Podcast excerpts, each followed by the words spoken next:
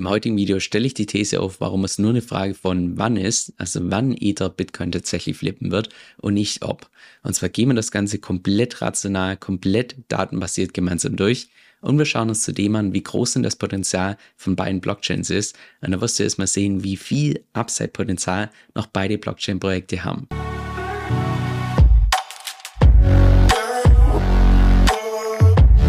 So, heute mal wieder ein etwas anderer Hintergrund, was daran liegt, dass ich mittlerweile nach Tokio gezogen bin. Das ist auch hier mein allererstes Video aus Tokio, also viele liebe Grüße aus Tokio. Aber deshalb bist du vermutlich gar nicht da. Deshalb lass uns auch direkt ins Thema reinstarten. Und zwar diskutieren wir heute ein Thema, was aus meiner Sicht relativ kontrovers ist. Vor allem auch, wo es auf beiden Seiten sehr starke Meinung gibt, sowohl auf der Seite von Bitcoin als auch auf der Seite von Ether. Deshalb, bevor wir sowas diskutieren, eines weg. Ich persönlich bin Fan von beidem. Ich bin auch in beides investiert, bin allerdings trotzdem kein Bitcoin-Maxi und auch trotzdem kein Ether-Maxi, sondern einfach nur ein Maxi von dem, was uns allen mehr Freiheit gibt. Wenn ich persönlich wählen müsste zwischen beiden Projekten, dass eines weiterhin existieren darf und das andere nicht, würde ich persönlich Bitcoin wählen, aufgrund der Tatsache, dass ich persönlich denke, dass Bitcoin ein besserer Schutz ist gegen den Verfall von unserem Fiat-System als jetzt beispielsweise Ether und dass das wahrscheinlich auch in den nächsten Jahren und Jahrzehnten immer und immer wichtiger wird. Das heißt, sollte es in diesem Video mal irgendwie rüberkommen, als dass ich hier Ether schönreden möchte im Vergleich zu Bitcoin, dann macht dir bitte bewusst, dass ich damals extra zur Einführung von Bitcoin drei Monate Monate lang in El Salvador gelebt habe. Also ich bin bei weitem kein Ether-Maxi oder sonst was. Das gesagt haben, ich persönlich gehe trotzdem davon aus, dass Ether im Zeitverlauf irgendwann mal Bitcoin flippen wird. Das heißt, dass die Marktkapitalisierung von Ether irgendwann mal größer sein wird als die von Bitcoin. Und die Hauptgründe dafür gehen wir auch im heutigen Video gemeinsam durch beginnen mit dem ersten Punkt, Thema Use Case, also welchen Nutzen beide Chains haben.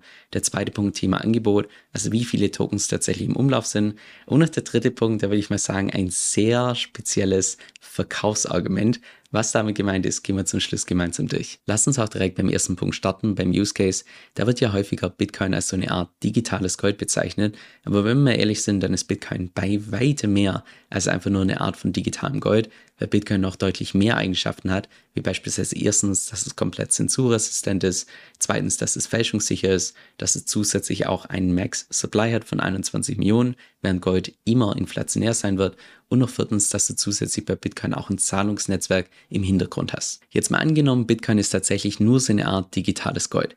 Wenn wir uns dann mal hier diese Übersicht anschauen, wo im Prinzip alle Anlagenklassen aufgelistet sind und vor allem wie viel Kapital in diesen Anlageklassen drin steckt, dann siehst du hier, dass Bitcoin derzeit noch dieser kleine Punkt ist im Vergleich zu beispielsweise Gold, das derzeit eine Marktkapitalisierung hat von ungefähr 12 Billionen. So, wenn wir jetzt davon ausgehen, dass Bitcoin nur in Anführungszeichen so eine Art digitales Gold ist, wäre das maximale Potenzial also ungefähr 12 Billionen. Weil ich persönlich allerdings davon ausgehe, dass Bitcoin noch deutlich mehr Eigenschaften mitbringt, gehe ich persönlich auch davon aus, dass Bitcoin irgendwann mal im Zeitverlauf größer sein wird als Gold.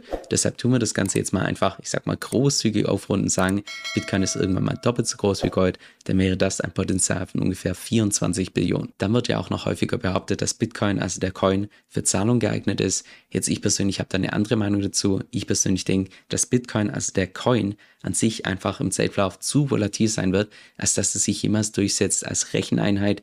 Und Recheneinheit heißt im Prinzip, dass du beispielsweise die Preise im Supermarkt oder sonst was in Bitcoin gemessen angibst. Da denke ich persönlich, dass es einfach auch im Zeitverlauf zu volatil sein wird. Aber das Netzwerk dahinter, hinter Bitcoin, das ist aus meiner Sicht definitiv für Zahlung geeignet. Das deckt sich auch bei der mit den Zahlen. Wenn du dir hier mal beispielsweise das Handelsvolumen von Bitcoin anschaust im Vergleich zu Tether, dann siehst du hier, dass diese grüne Linie, also Tether, irgendwann mal im Jahr 2019 Bitcoin überholt hat. Das heißt, dass mittlerweile mehr gehandelt wird mit Tether im Vergleich zu Bitcoin. Und Tether ist ja wie gesagt ein Stablecoin, der preislich stabil ist. Und das ist auch by the way eine der Haupterkenntnisse, die ich persönlich bekommen habe in El Salvador, als ich mit den Einheimischen in Kontakt war, dass die es absolut nicht mögen können, wenn in der Wallet, also das, was man theoretisch fürs Zahlen benutzt, dass dann heute 50 Dollar angezeigt werden, morgen 51, übermorgen 48, sondern dass sie lieber was haben wollen, was jeden einzelnen Tag preislich stabil ist. Aber dennoch, gehen wir mal tatsächlich davon aus, dass sich Bitcoin nicht nur durchsetzt als digitales Gold, sondern zusätzlich noch als Geld.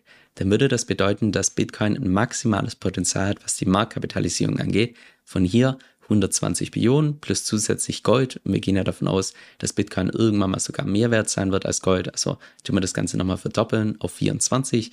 Das heißt, es wären 120 Billionen plus 24 Billionen, wären 144 Billionen. Das wäre also das maximale Potenzial, was Bitcoin Stand heute erreichen könnte. Jetzt Ethereum ist im Vergleich zu Bitcoin eine Plattform für dezentrale Apps, sogenannte dApps. Und der große Vorteil von Ethereum im Vergleich zu Bitcoin ist der, dass du da noch zusätzlich Smart Contracts benutzen kannst. Und Smart Contracts sind vereinfacht gesagt einfach nur eine Art Code, der sich von selbst auslöst, mit dessen Hilfe du nahezu alles im Prinzip auf die Blockchain bringen kannst. Wenn wir uns jetzt mal das gleiche Schaubild anschauen von gerade eben, da können wir uns auch mal gemeinsam überlegen, welche Bereiche so ein Stück weit Ethereum ersetzen könnte oder wo zumindest Ethereum mitspielen könnte. Beginnen wir mal oben links bei Gold. Da würde ich persönlich behaupten, ist Bitcoin definitiv eine bessere Art digitales Gold. Aber ich würde trotzdem behaupten, dass viele Leute Ether halten als ein dezentraler Vermögensspeicher. Das heißt, Ethereum könnte hier so eine Art Silber sein oder beispielsweise Kupfer, irgendwas, was vielleicht noch mehr Use Cases hat als reines Gold. Das heißt, das ist schon mal der erste Bereich, wo Ethereum so ein Stück weit was von der Marktkapitalisierung abbekommen wird. Dann der zweite Bereich, Thema Art, also Kunststücke. Auch da wird derzeit schon auf Ethereum beispielsweise mit NFTs gehandelt. Ich kann mir auch gut vorstellen, dass ganz viele Kunststücke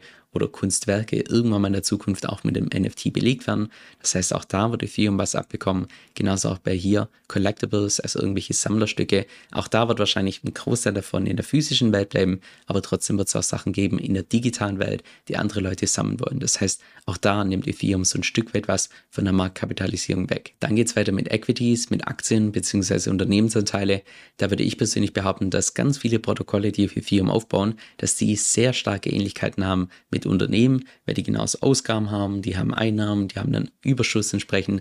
Von daher denke ich, dass auch da Ethereum so ein Stück weit was von der Marktkapitalisierung abbekommt. Genauso auch wie hier bei Geld, weil es mittlerweile auf Ethereum schon mehrere dezentrale Stablecoins gibt. Das heißt, auch hier wird Ethereum entsprechend so ein Stück weit was abbekommen, weil die allermeisten dezentralen Stablecoins zu mehr als 100% gedeckt sind. Das heißt, zu mehr als 100% sind Kryptowährungen und überwiegend Ether für diese Stablecoins im Hintergrund hinterlegt. Das heißt, auch da wird noch zusätzlich was reinfließen in Ether, wenn es hier einen Teil abbekommt. Dann geht es weiter mit Bonds, also mit Anleihen. Und Anleihen sind im Wesentlichen nur eine sehr spezielle Art von Kredit, die man noch zusätzlich handeln kann. Auch sowas lässt sich problemlos mit den Smart Contracts auf Ethereum nachbilden. Und dann noch der letzte Punkt, Thema Real Estate, also Thema Immobilien. Das kann man zwar theoretisch auf der Blockchain tokenisieren, aber die ganzen Immobilien stehen natürlich per Definition trotzdem in der echten Welt. Man kann ja jetzt nicht irgendwie Häuser mit auf die Blockchain bringen. Das heißt, da wird weder Bitcoin noch Ethereum irgendwie einen größeren Teil abbekommen, weil das einfach per Definition gar nicht möglich ist. Das heißt, wenn wir uns jetzt mal das maximale Potenzial von beiden Blockchains anschauen, dann stellen wir fest, dass Bitcoin hier definitiv einen Teil von Gold von der Marktkapitalisierung abbekommen kann. Bei Geld könnte es sein, ich persönlich denke, das wird eher schwierig, aber dass Bitcoin auf jeden Fall noch viel Potenzial hat von seinem derzeitigen Niveau.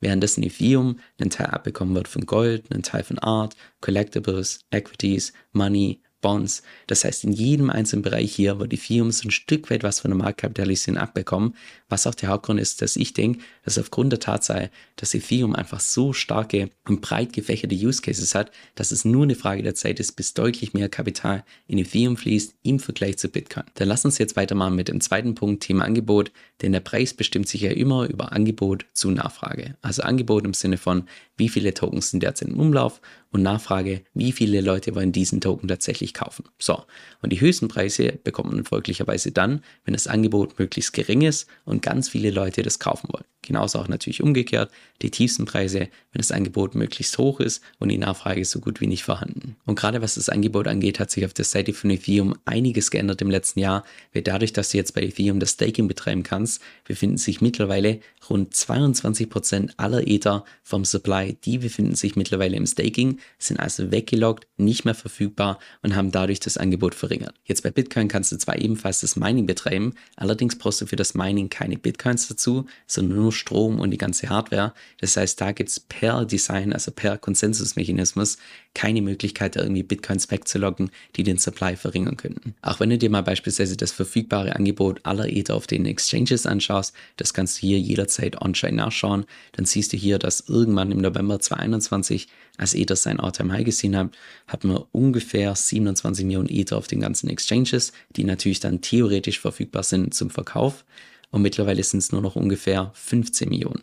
Das im Vergleich zu Bitcoin. Bei Bitcoin sind die Zahlen ebenfalls gefallen, allerdings nicht so stark. Da hatten wir beim Peak so ungefähr 2,7 Millionen Bitcoins auf den Exchanges und mittlerweile rund ungefähr 2, ja, knapp 2,1 Millionen Bitcoins, die sich auf einer Exchange befinden. Das heißt, wenn wir hier mal BART die ganzen Unterschiede berechnen lassen, dann stellen wir fest, dass das Angebot aller Bitcoins auf den zentralen Exchanges seit dem letzten Autumn High um knapp 23 Prozent abgenommen hat und bei Ether in der gleichen Zeit um ungefähr 44%, Prozent, also fast das Doppelte im Vergleich zu Bitcoin.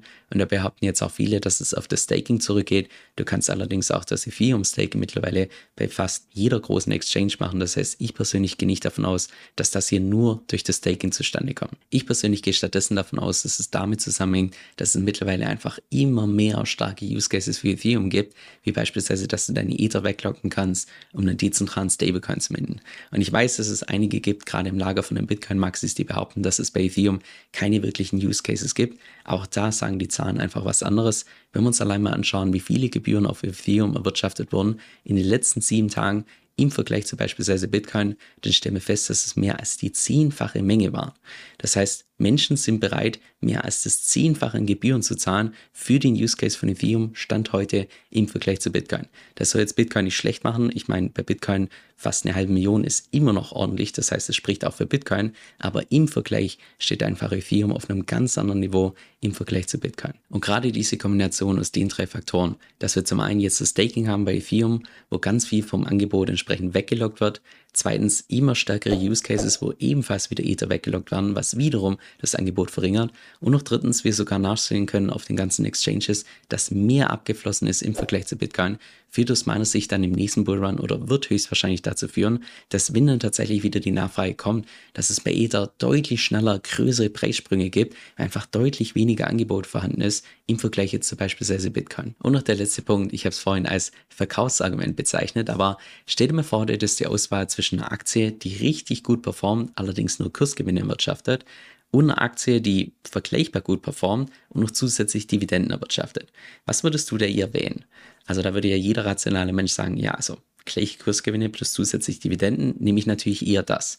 Und das ist aus meiner Sicht auch eine ähnliche Situation, wie wir es derzeit haben bei Bitcoin und Ethereum, dass du mittlerweile durch das Staking bei Ethereum einfach noch zusätzlich eine Rendite erwirtschaften kannst von zwischen 4,3 und 4,4 Prozent, zumindest Stand heute, wo ich das Video aufnehme. Das heißt, dass du noch zusätzlich Cashflow zu den ganzen Kursgewinnen erwirtschaften kannst, was derzeit einfach per Design bei Bitcoin nicht möglich ist. Und diese Rendite geht auch überhaupt nicht auf Kosten vom Tokenpreis, weil wie wir hier sehen, ist Ethereum schon seit mehr als zwei Jahren ungefähr um 1% deflationär. Das heißt, dass im Zeitverlauf weniger neue Ether mit dazukommen, als tatsächlich geburnt werden. Und da reden wir ja erst von der aktuellen Marktphase, aber wenn im Zeitverlauf immer stärkere Use Cases auf Ethereum draufkommen, dann gehe ich persönlich davon aus, dass hier diese Deflationsrate im Zeitverlauf immer und immer größer wird. Das heißt, dass im Zeitverlauf nochmal deutlich mehr geburnt werden, als dann tatsächlich neu dazukommen. Bevor wir gleich zu meinem persönlichen Fazit kommen, jetzt noch der letzte Punkt und zwar höre ich in relativ vielen, ich sag mal, Bitcoin-Diskussionen, Bitcoin-Podcasts, die ich mir nach wie vor anhöre, weil ich nach wie vor ein Fan von dem Projekt bin, höre ich öfters mal das Argument raus, dass Bitcoin einfach diesen First Mover Advantage hat dass Bitcoin beispielsweise den ersten Futures ETF bekommt, dann den ersten Spot ETF. Das heißt, Bitcoin deutlich früher das Ganze bekommt und dadurch auch deutlich mehr Kapital entzieht von den ganzen Institutionen. Da denke ich persönlich, dass es allerdings nur ein gewisser Zeitvorsprung ist und dass es nur eine Frage der Zeit ist, bis es die genau gleichen Optionen dann auch für Ether gibt. Weil wir sehen ja beispielsweise, dass damals, als der erste Futures ETF für Bitcoin kam, das war irgendwann Ende 2021 und jetzt sieht es danach aus, als ob wir noch dieses Jahr, also Ende 2023, nur zwei Jahre später, auch das gleiche für Ether bekommen. Von daher denke ich, dass dieser First Mover Advantage vielleicht ganz zu Beginn ein bisschen da ist, aber es ist nur eine Frage der Zeit, bis da Ether entsprechend Bitcoin aufholen wird. Jetzt mein persönliches Fazit, wie du vorhin wahrscheinlich schon rausgehört hast. Ich persönlich bin Fan von beiden Projekten. Ich bin auch in beides investiert und ich denke auch, dass beide Projekte im State-Verlauf noch das x-fache Potenzial nach oben haben. Aber trotzdem, wenn ich mir einfach ganz nüchtern diese Zahlen anschaue, so wie sie es momentan entwickelt, dann wäre es für mich persönlich absolut unlogisch, dass Ether im Zeitverlauf nicht irgendwann mal Bitcoin flippen wird, schon allein aufgrund der Tatsache, dass einfach die Use Cases im Zeitverlauf deutlich größer sein werden im Vergleich zum Use Case von Bitcoin. Das heißt nicht, dass der Use Case von Bitcoin irgendwie dadurch schlechter ist oder sonst was, der ist nach wie vor unglaublich wichtig. Und ich denke auch, dass gerade in dem Bereich Bitcoin nach wie vor die Nummer eins bleibt und dass beispielsweise Ether als dezentraler Vermögensspeicher nie auf das Level von Bitcoin kommen wird. Deshalb bin ich auch froh, dass es beide Projekte gibt. Aber ja, wenn man sich einfach diese Zahlen ganz nüchtern rational anschaut, dann denke ich, ist es nur eine Frage der Zeit, bis Ether tatsächlich irgendwann mal Bitcoin flippt. Es gibt allerdings eine Ausnahme, wo das nicht so kommen könnte. Und zwar, falls es beispielsweise zu irgendeinem Black Swan Event kommt, wie beispielsweise ein massiver Exploit oder irgendwas, was massiv an Vertrauen kostet, dann könnte es tatsächlich so sein, dass es nicht so kommt und die Wahrscheinlichkeit ist da. Sie ist aus meiner Sicht sehr gering, aber die Wahrscheinlichkeit ist immer da. Genauso auch wie auch in der Theorie bei Bitcoin die Wahrscheinlichkeit da ist, dass es da zu irgendeinem Black Swan Event kommt und dadurch beispielsweise das Vertrauen in Bitcoin verloren geht, wobei das wahrscheinlich dann auch gleichzeitig Ether mit runterziehen würde und alle anderen Blockchain-Technologien genauso. Aber ja, sowas muss man natürlich immer mit einkalkulieren und das ist auch beispielsweise der Hauptgrund, warum ich persönlich immer einen gewissen Teil meines Portfolios in Bitcoin halten werde, einfach um mich gegen sowas abzusichern. Aber trotzdem habe ich persönlich beispielsweise Stand heute den Großteil von meinem Portfolio in Ether, weil ich persönlich denke, einfach nur, wenn ich mir die Zahlen anschaue, dass es unlogisch wäre, wenn Ether im nächsten Zyklus nicht besser performt im Vergleich zu Bitcoin. Ich bekomme auf YouTube relativ häufig Fragen im Sinne von, du Kevin, welche Exchange kannst du denn empfehlen? Was nutzt du selbst eigentlich zum Auscashen? Welche Wallet verwendest du? Wie mache ich das am besten jetzt mit meiner Steuererklärung? Lauter solche Fragen. Und genau deshalb habe ich dazu eine separate Seite erstellt, wo ich alle Krypto-Tools und Krypto-Services, die ich derzeit benutze, entsprechend aufgelistet habe, auch mit den entsprechenden Tutorials. Und das werde ich auch in Zukunft regelmäßig updaten, sodass du jederzeit weißt, welche Services das ich derzeit im Kryptomarkt benutze. Der Großteil von diesen Tools ist im Übrigen auch umsonst, das heißt, das kann jeder nutzen. Jetzt, falls du da mal selbst reinschauen möchtest, dann geh einfach auf meine Homepage kevinsoe.com-tools, das ist K-E-V-I-N soe.com schrägstrich T-O-O-L-S. Und da kannst du dann einfach mal selbst durchschauen und schauen, was für dich selbst relevant ist.